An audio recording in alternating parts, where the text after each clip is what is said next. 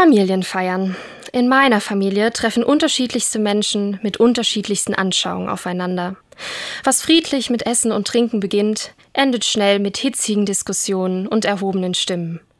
Geld, Religion, Wirtschaft, Klima.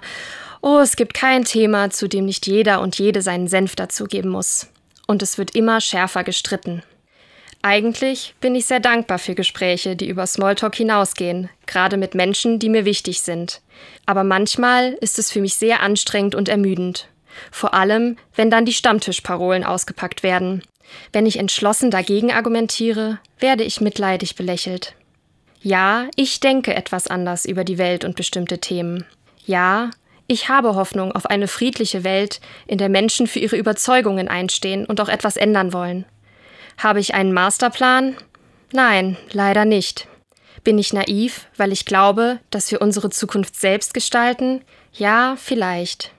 Auf einen gemeinsamen Nenner kommen wir selten bei unseren Familienfeiern, und irgendwann bin ich so erschöpft, dass ich am liebsten sofort nach Hause fahren würde.